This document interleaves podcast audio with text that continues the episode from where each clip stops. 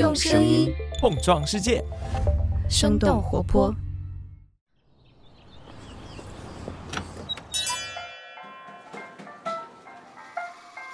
您的生动早咖啡好了，请慢用。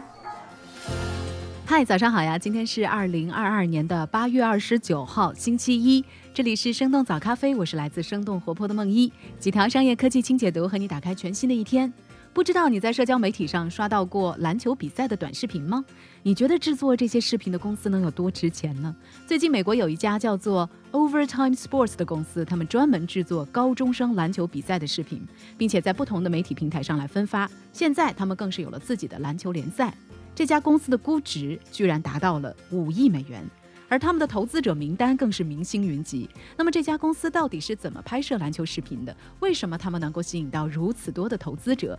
体育视频领域会诞生下一个 ESPN 吗？我们今天的清解读就与此相关。在这之前，我们先来关注几条简短的商业科技动态。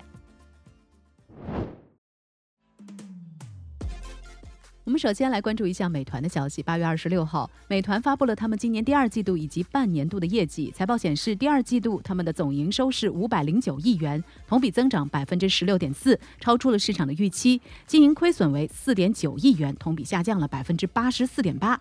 其中，主打即时零售概念，也就是所谓三十分钟万物送到家的美团闪购，在这个季度表现良好，日均订单量达到了四百三十万。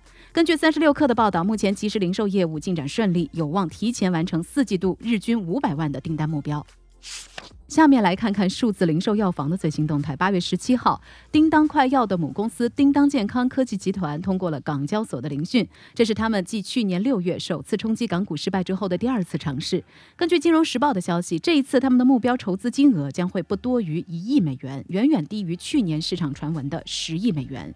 今年以来，互联网医疗股都表现不佳，京东健康和阿里健康的股价平均下跌了百分之七十二点三。选择在这个时候上市的叮当健康，恐怕。也难以争取到较高的估值。下面我们把视线转向国外，先来看看欧洲有史以来规模最大的 IPO 之一——豪华汽车品牌保时捷上市的新进展。根据彭博社八月二十六号的报道，保时捷计划在监事会批准之后，也就是九月的第一周，在法兰克福宣布他们的上市意向。目前，这家豪华跑车的 IPO 估值高达八百五十亿美元。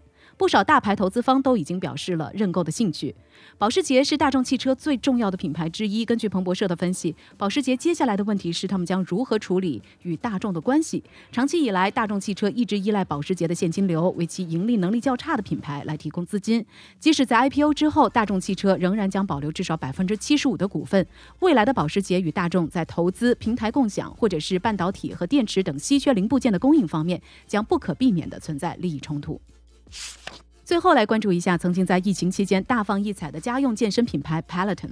根据《华尔街日报》的消息，美国当地时间八月二十六号，Peloton 公布了他们上一季度的财报。财报显示，这家公司上个财季亏损超过了十二亿美元，其中联网类健身产品的收入下降了百分之五十五。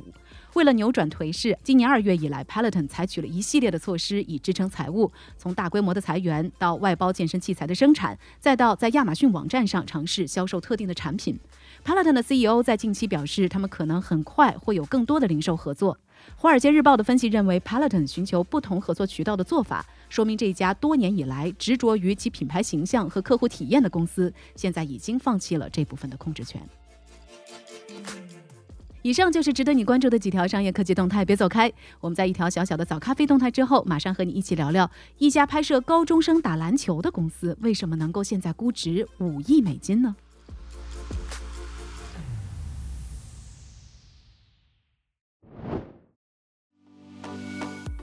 嗨，你好呀，我是梦一。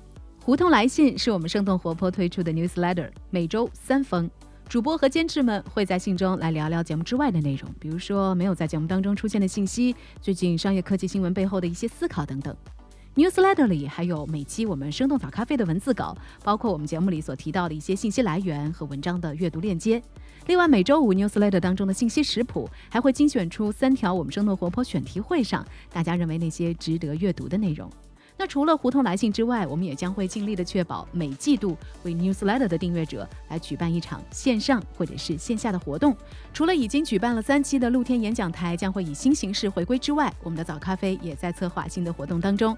当然，你也可以在我们的邮件当中和我们一起来讨论，或者是询问任何事宜，我们都会一一回复的。当然，更重要的是你的慷慨加入会支持我们做出更好的内容。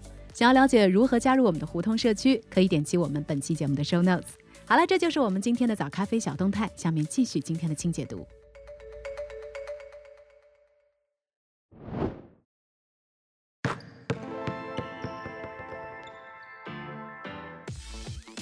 欢迎来到今天的清解读。一家凭借征集全美高中校园精彩篮球比赛视频起家的体育数字媒体公司 Overtime Sports。在今年八月上旬的时候，得到了众多财经媒体的关注。根据彭博的报道，在最新一轮的融资当中，Overtime 这家公司筹集到了一亿美元的资金，整个公司现在的估值达到了五亿美元。Overtime 在体育比赛里一般指的就是加时赛，不过对于 Overtime Sports 这家公司来说，他们的比赛才刚刚开始。这家总部位于纽约布鲁克林的公司只有六年的历史。在创立之初，Overtime 从全美各地的高中校园里征集精彩的篮球比赛视频。球迷们拍摄到自己身边比赛的一些精彩镜头，可以通过一个专属的应用程序发送到 Overtime。Overtime 随后会对这些高中篮球比赛里的高光场景进行剪辑，随后再发布到 Instagram、TikTok、YouTube 等等社交媒体平台上。就是这些高中生精彩的篮球集锦，使得 Overtime 积累了大量的粉丝。他们旗下的八十多个社交媒体账号，一共拥有超过六千五百万的粉丝。Overtime 视频的长度也逐渐扩充到了中长视频，视频的领域也从原来的篮球拓宽到了其他的运动项目，甚至还有电子竞技。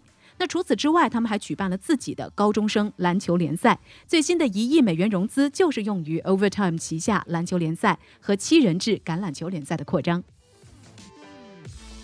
根据彭博的报道，参与这次融资的有美国的自由传媒集团和摩根士丹利的 Counterpoint Global。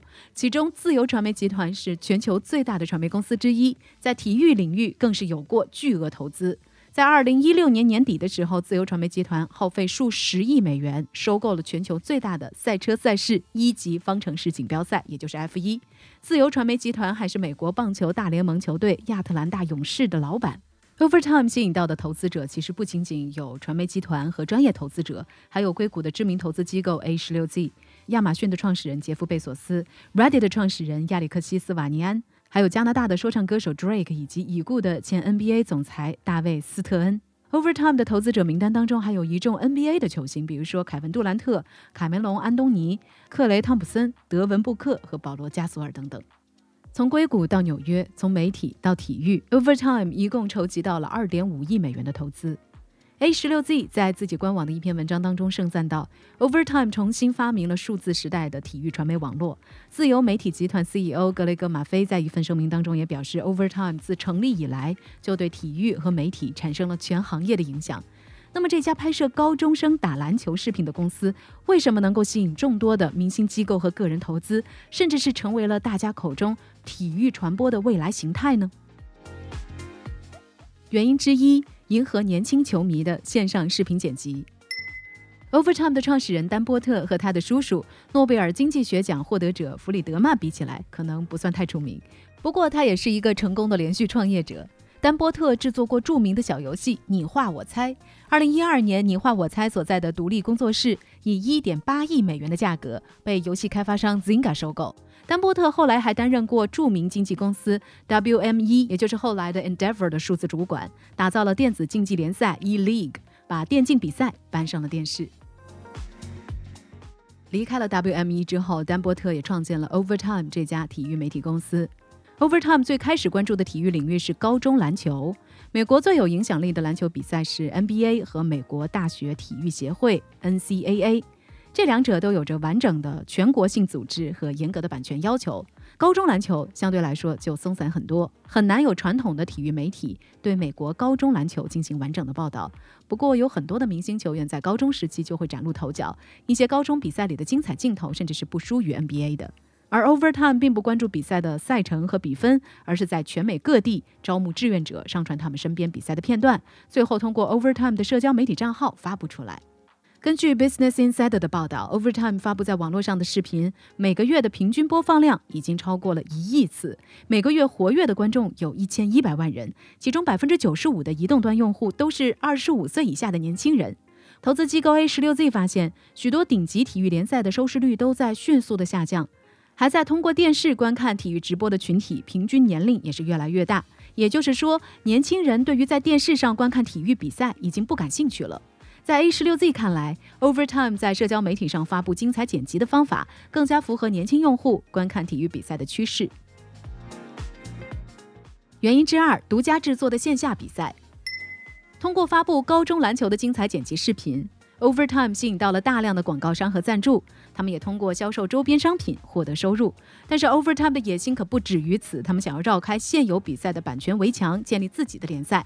就在去年三月，Overtime 这家公司招募了一群年轻的高中球员，推出了自己的篮球联赛 Overtime 精英赛。为此，Overtime 专门在亚特兰大打造了一个篮球馆。福布斯的报道认为，整个球场都是为视频拍摄而服务的。现场只有一千二百个座位，但是 LED 的灯光、专业的音乐 DJ 和话痨一般的 MC 主持人，这些职业比赛的要素是一应俱全。整个场馆里有十多台的专业摄像机，就连角落里都到处遍布着 GoPro 和 iPhone 等等摄像设备。和传统的体育比赛不一样，Overtime 精英赛没有直播，只有比赛之后发布在社交媒体上的视频剪辑。每场比赛的视频素材可以产出五六十条不同的内容。在出售比赛的转播权之前，Overtime 精英赛想要先建立自己的粉丝基础。在 TikTok 上，Overtime 精英赛的粉丝已经超过了一百万；而在 NBA 的三十支球队里，也仅仅只有五支球队的粉丝数量超过了百万。另外，Overtime 精英赛也吸引到了传统体育的赞助商——运动饮料加德乐。保险公司 State Farm 和 Facebook 的母公司 Meta。那除了门票收入、视频版权和赞助，Overtime 精英赛还和球星卡厂商 Tops 签约，并且还和街头服饰品牌 Billionaire Boys Club 合作。原因之三：变革美国体育形态的潜力。投资者看中 Overtime 的不仅仅是他们的视频制作能力和精英赛，类似的形式其实在美国并不少见。比如说 Boys Life 的篮球视频剪辑片段比 Overtime 火得更早。三人篮球联赛 Big Three 和前火箭队球星麦迪创立的一对一单挑比赛 OBL 也有着不俗的影响力。Overtime 与众不同的地方在于，他们是依靠自己的视频剪辑和篮球联赛，为美国年轻运动员开辟了一条新的商业化道路。二零零六年之后，NBA 禁止了高中生毕业直接参加选秀成为职业球员。年轻球员想要进入 NBA，需要在高中毕业之后进入大学打 NCAA，也就是美国高校间的比赛，随后再来参加选秀。不过，整个 NCAA 一级联盟有三四千名的运动员，能够被 NBA 选中的只有不到六十人。美国大学联赛对于运动员商业赞助的要求也极为严格，在二零二一年之前，运动员不能接受任何形式的商业赞助。整个 NCAA 的年收入超过十一亿美元，而运动员却拿不到一分钱，只能够获得大学学费的奖学金。而 Overtime 精英赛为高中明星球员们提供了十万美元的薪水，还有公司股权和周边的销售分成。如果签约球员未来因为伤病等等各种原因没有办法进入职业联赛，还可以获得额外的十万美元大学奖学金。除了专业的篮球训练，Overtime 还为球员准备了学术课程、金融知识和媒体培训的指导，保证他们在篮球之外也可以得到完整的教育。现在，Overtime 精英赛已经成为了 NBA 球探们考察年轻球员的一个选项。今年已经。有三名球员和 NBA 球队签约，也许未来会有更多的 NBA 球星从 Overtime 精英赛走出来。